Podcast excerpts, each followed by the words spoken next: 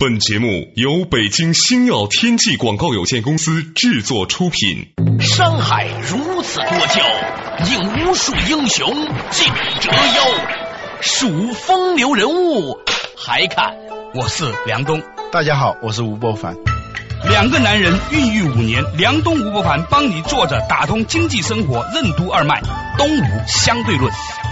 好戏马上开场。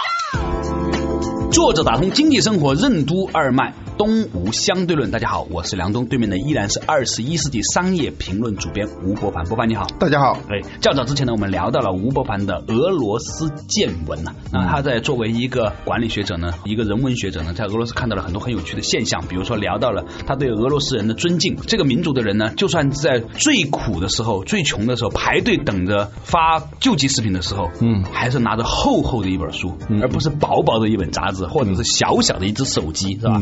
这些东西我觉得都成为这个民族非常伟大的一部分。嗯，俄罗斯，我当时有一个很震撼的东西，就是也是以前就有所耳闻，但是看了以后确实觉得震撼，就是它的地铁。嗯，它最深的地方是一百三十米，就什么概念？地面以下一百三十米。对，一百三十米什么概念啊？嗯，就你在扶手电梯的这头，你是看不到下面的。对，我当时在想，他们怎么会动这样的心思，有这样的那种魄力？去建这些东西，嗯，当然了，你可以说是当时的计划经济体制啊，怎么怎么，他有能够集中力量来办大事啊，等等。但实际上的俄罗斯人啊，他有一种傻气，他做的一些事情好像是非常费力的啊，呃，就是不技巧，呃，不技巧，不灵巧。他的产品，他的建筑，都让人感觉到一种笨重啊，不灵巧的感觉，有点拙哈，那有点拙。所以那俄罗斯的他的那个象征的是熊，对，熊呢，那一看就是比较笨的嘛，对，但是它是力量型的嘛，对。在我觉得呢，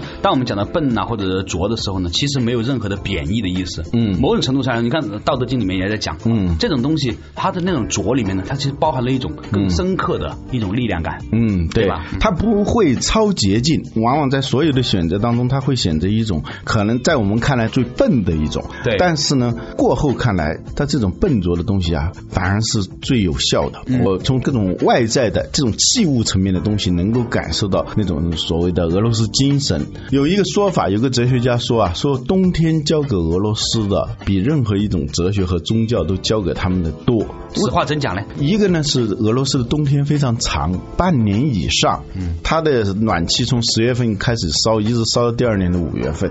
哦，你说这个国家又如果不是有那么多的煤、石油和森林，它怎么经得起烧？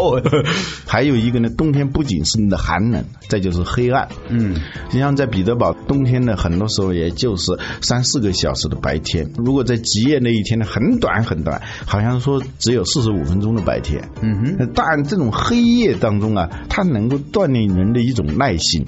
他相信黑暗总会过去的，寒冷总会过去的，只要熬。俄罗斯他也是侵略过很多国家，同时呢，他也遭到很多国家的侵略啊，拿破仑、希特勒啊都侵略过他的国家。呃，拿破仑甚至是打到了莫斯科，但最后还是失败了。好像是谁都最后在那种最关键的点上还是斗不过他。嗯，希特勒进攻苏联好像是六月二十二号吧？对，他用三个月时间想解决问题，因为他知道冬天一旦来临的话，你就玩不过俄罗斯人了。对，俄罗斯人在冬天当中那种韧性，最终战胜了呃 德国人，就是这个国家。嗯，对。为什么看似最笨拙的方法反而是最有效的？什么是俄罗斯精神？为什么说冬天交给俄罗斯的比任何一种宗教或哲学都多？如何在全球化的今天成为真正意义上的大国？欢迎收听《东吴相对论》，本期话题：坚守的价值。我说的这个意思就是冬天啊，寒冷啊，对他的民族性格的塑造是有直接关系的，塑造了他一种强调韧性、强调持久、强调力量，这而不是技巧，不是那种小聪明来解决问题的办法。全变啊，嗯，对。这让我想起了，就是说不同的国家或者不同的命运，它都有它成长或者是获得它进步的一些理由。哎，它有它的特定的生态，有一种叫地理环境决定论。那个当然是不正确的。你可以找到完全相似的地理环境，但是很不一样的那种文化和制度。对，呃，但是呢，它的这种地理环境确实是对它的文化性格的形成是有很大关系的，决定它的文化属性。比如说，我们的两个邻国，一个俄罗斯，一个日本。对，日本呢，它在很多方面正好跟俄罗斯是相反的。对啊，俄罗斯面积那么老大，日本的面积很小，一个岛国。嗯啊，俄罗斯资源丰富，日本的资源非常贫乏。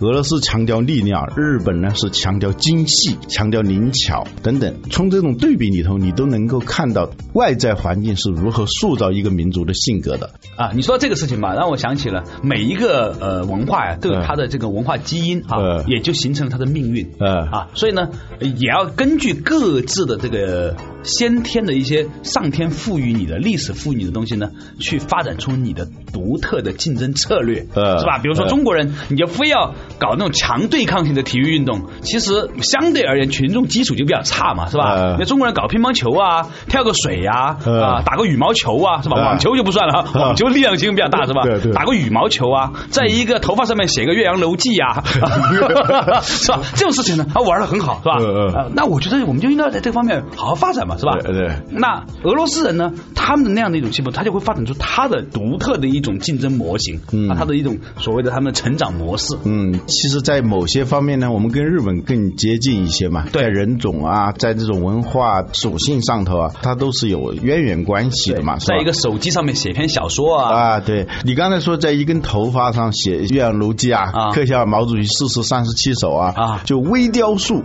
啊，把一个事情精益求精。我们这方面可能将来是一个值得发展的方向。对，所以中国这个 IT 行业，这个搞芯片啊什么的，是吧？我觉得假以时日啊，嗯中国的 IT 行业一定在全世界是有一席之地的啊，俄罗斯呢，我们刚才说了，它的那种资源禀赋不一样，嗯。它的那种进取的路径也不一样，嗯。前两天我去看了几场那个中国网球公开赛啊。当时就是强化了我的那种俄罗斯印象。嗯。那里头那有一个叫萨芬娜啊。俄罗斯的一个网球高手啊，打的时候啊，他刚开始啊看不出有多少优势，他是越打劲儿越大，喊的声音越来越高，一直到最后的时候，他才形成高潮，让你那个就气吞山河是吧？啊，川江我号子，对，而其他的国家的，包括我们中国的运动员，刚开始是很厉害的，对那个技法都非常好，但打着打着最后就迟钝了。为什么会迟钝？就你体力不支，你的那个反应啊，你思维都会迟钝。对呃，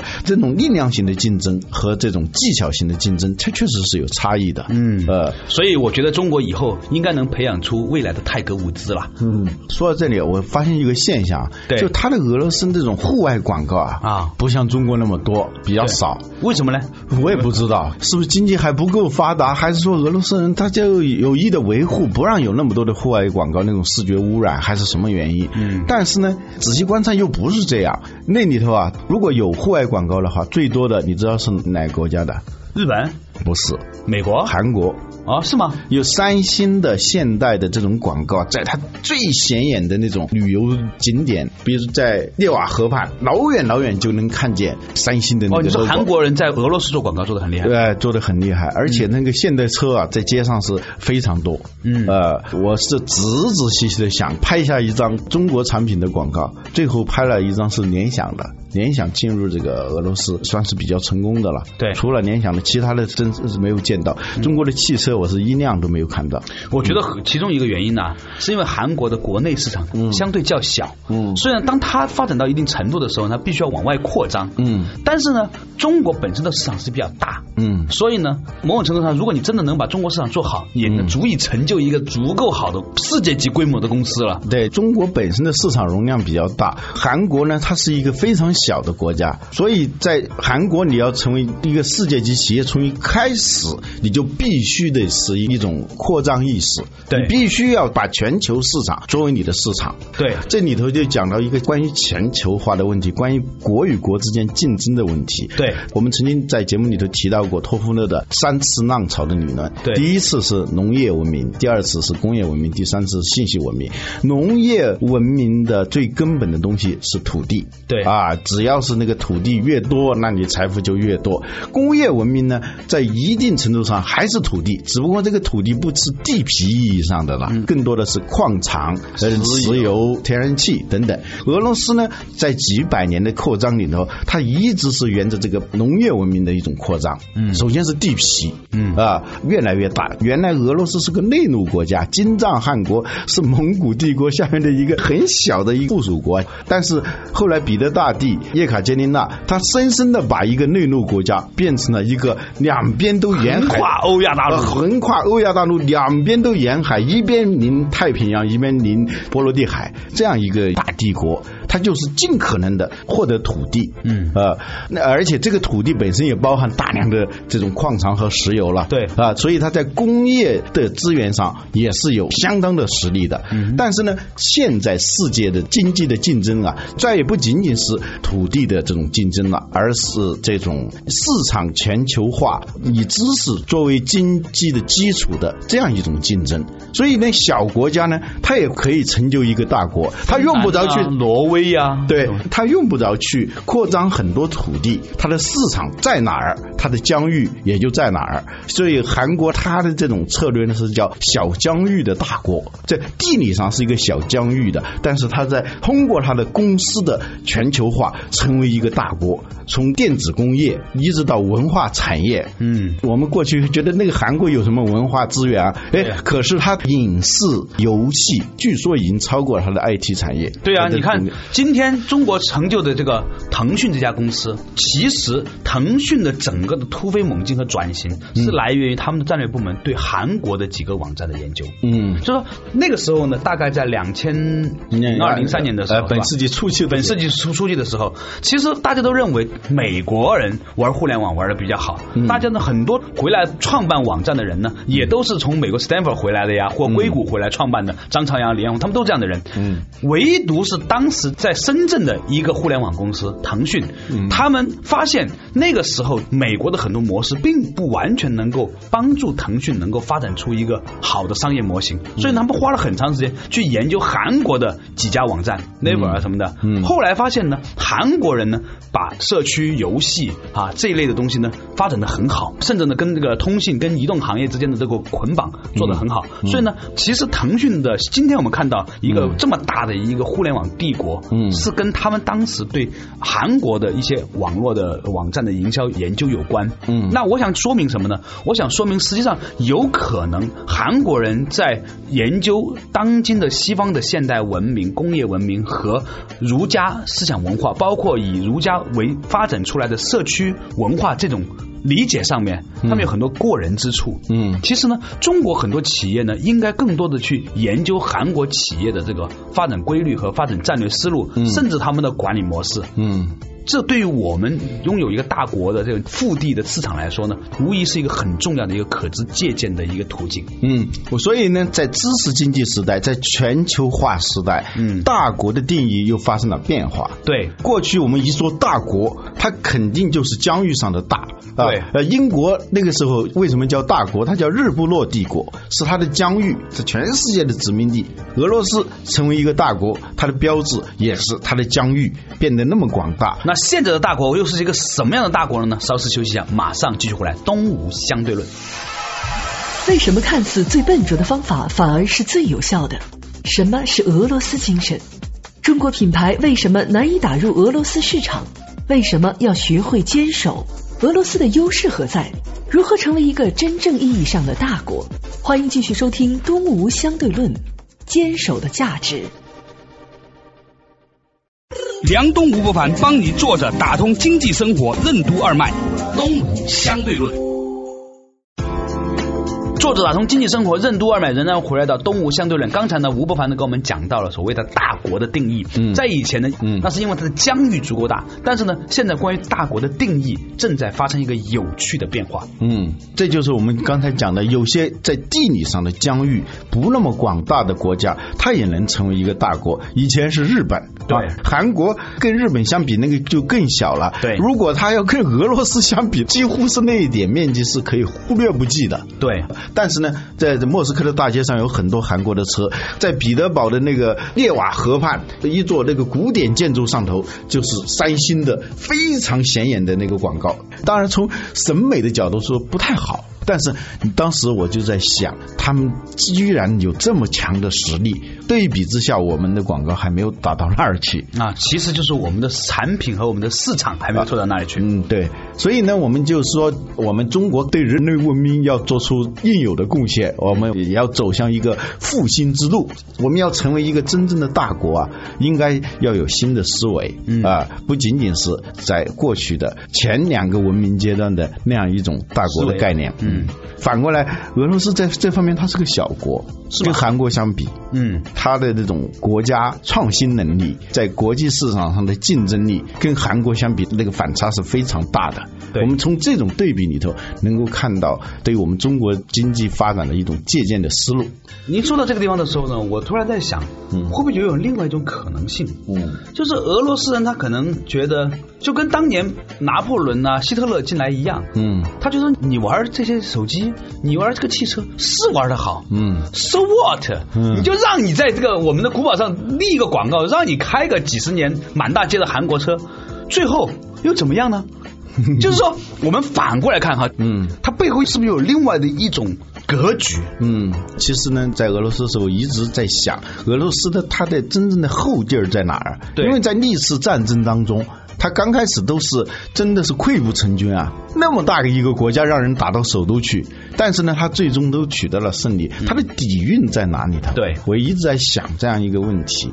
呃，当然俄罗斯也不是说在新技术产业上后完全是无所作为的。对，我们大家都知道还有一个卡巴斯基嘛，是吧？对对对对。啊，其实他在那计算机行业技术实力是非常强的。嗯，他的文化的底蕴那么深，说不准将来。他在文化产业，在这种体验经济上头也会有一些作为，但是呢，现在呢，由于它的资源太丰富了，它的精力、它的聚焦点还不在这上头，它没有去努力，这样呢，就给这些像韩国这样疆域上很小的国家，反而是一个机会。嗯，我们中国呢，既不像俄罗斯那么疆域广大。同时呢，我们也不像韩国那样小，中国企业会找到自己的一种路径啊，是中庸嘛？呃，总而言之吧，就是说，呃，我们节目里头经常在谈各种各样的书，是吧？实际上，读千卷书，行万里路。有时候呢，你要开阔一下视野，走一走，你能够发现书里头没有的东西。这就是我在俄罗斯这几天呢，得到了一些感悟。其实我特别关心的一个问题就是，中国的商品在俄罗斯是。一个什么样的景象？嗯，我跟他们聊过啊，这当地的那些导游，他说俄罗斯人对中国的产品是这样一种印象，嗯，好像无所不在，嗯，但是呢。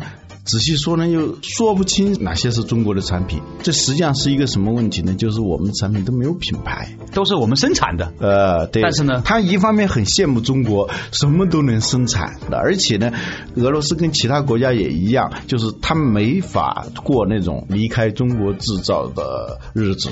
对，因为中国的产品的价格的竞争力是非常强的。对，但是呢，品牌的东西确实是很少。就是以联想为例，联想算是我们中国响当当的品牌了。对，但是在俄罗斯呢，很多人还是不知道联想这个品牌。对，嗯那对整个中国制造的东西，他们的印象是什么呢？这有一个阶段，苏联解体以后，由于它的那种比较畸形的经济结构，它过去都是发展重工业和军事工业的，所以那个时候中国产品一下子就进去了。当然。还有一些质量不好的产品也进去了。曾经我们都听说过的什么鸡毛服当羽绒服卖，这确实是给当时啊中国整体的品牌形象造成了很大的这种危害。对，是后来呢，呃，中国产品逐渐逐渐质量也在提高。对，这个性价比的确也不错，但是总的来说，它没有形成品牌价值。嗯，这也就是我在那里一直在找中国的广告。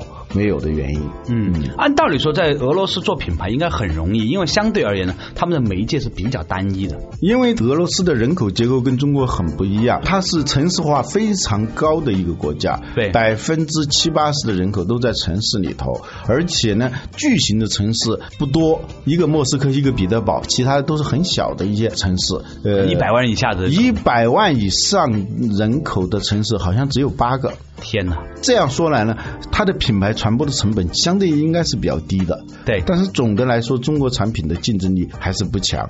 那关于这个俄罗斯这个房地产问题，我觉得还是很大家很关注的，是吧？因为呢，现在在每一个中国人都很关心房地产问题。就是说到俄罗斯的房地产啊，大家就可能有点吃惊了。莫斯科的房价为什么会那么老高？相当于七八万人民币。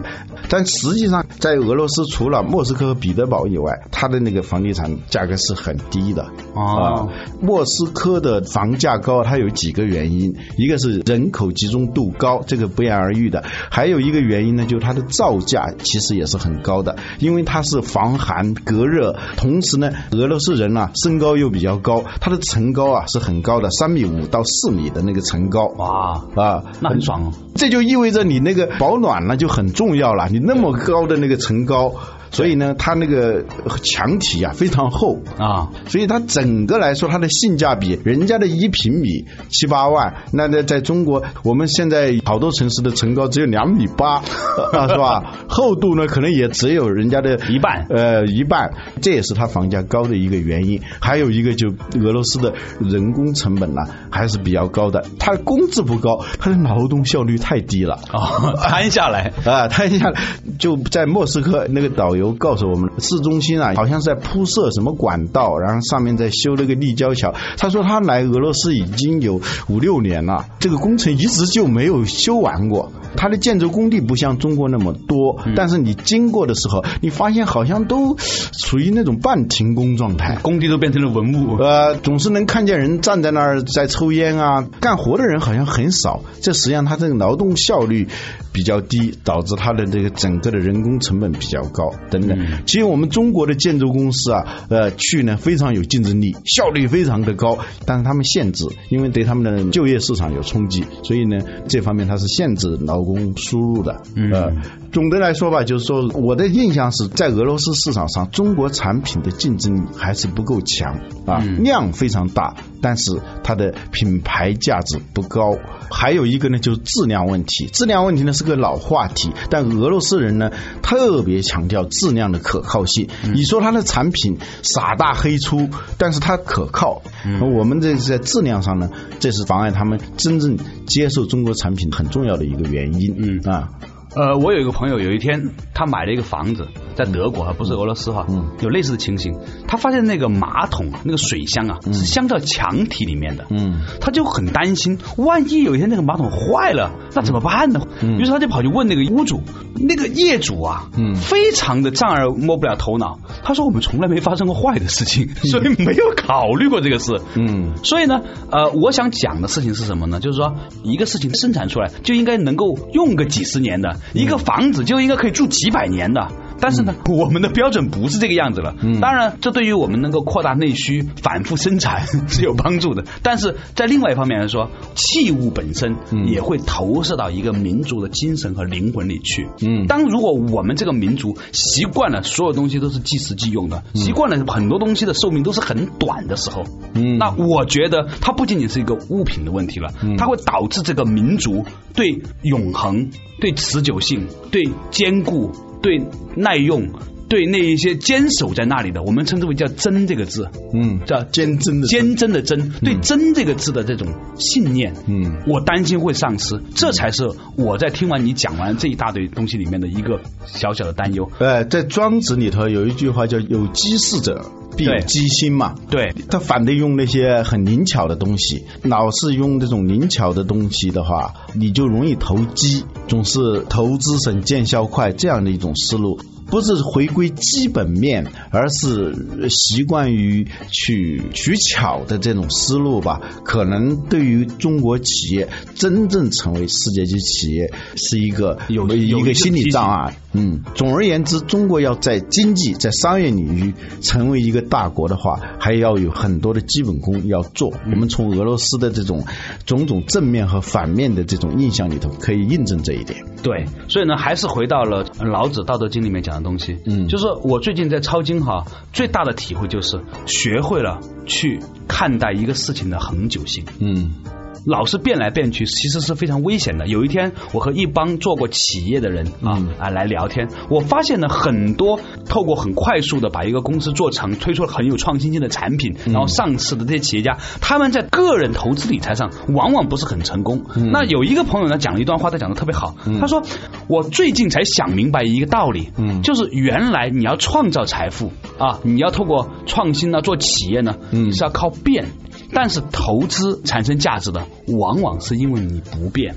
坚守，坚守，就说很简单。如果你刚开始的时候，你就买了万科的股票，嗯，十年来你不用折腾，不用翻来覆去倒来倒去，是吧？或者买了茅台酒的股票，或者在香港你就长期就拿着汇丰银行或者怎么样，十年二十年下来，你会发现比那一些经常出入的人、见风使舵的人啊，实际上结果是要好的。这也是巴菲特所讲到的，不要去看变化，嗯我只知道我买一件对的东西。嗯，回归基本面。我在《开车经济学》这本书里头看到他对一种现象的分析，就我们经常开车的时候，发现这条道上如果走的不畅快的话，我就变到另外一条道上去。对，但是实际上经过专家的计算，这种经常变道的人啊，嗯，见缝插针、见风使舵的人，实际上呢并不快，而且呢最重要的。就会造成一种叫合成谬误。每一个人都是见缝插针的话，这条路的整体的运营效率就会大大降低，使得大家其实都走得非常慢。你可以在每一个瞬间里头，好像自己占了便宜，呃，你往前比别人好像是快了几十米，但整体上整个道路的拥堵，实际上就是由于这种现象造成的。中国和俄罗斯在文化气质上这种对比里头，我也想到了这样一点，就是那种笨的东西和灵巧的东西的的优势和劣势。从长期来说，有可能比较笨一点的人，他真正的走的比较远，而且摊下来看还是走的比较快的，嗯，是吧？所以呢，呃，还是回到易经里的那句话，叫真无咎。贞洁的贞就不会犯大的错误，人生呢也会走得比较顺一点点。坚守的价值，对，守长嘛。好了，感谢大家收听今天的东吴相对论，下一次我们同一时间再见。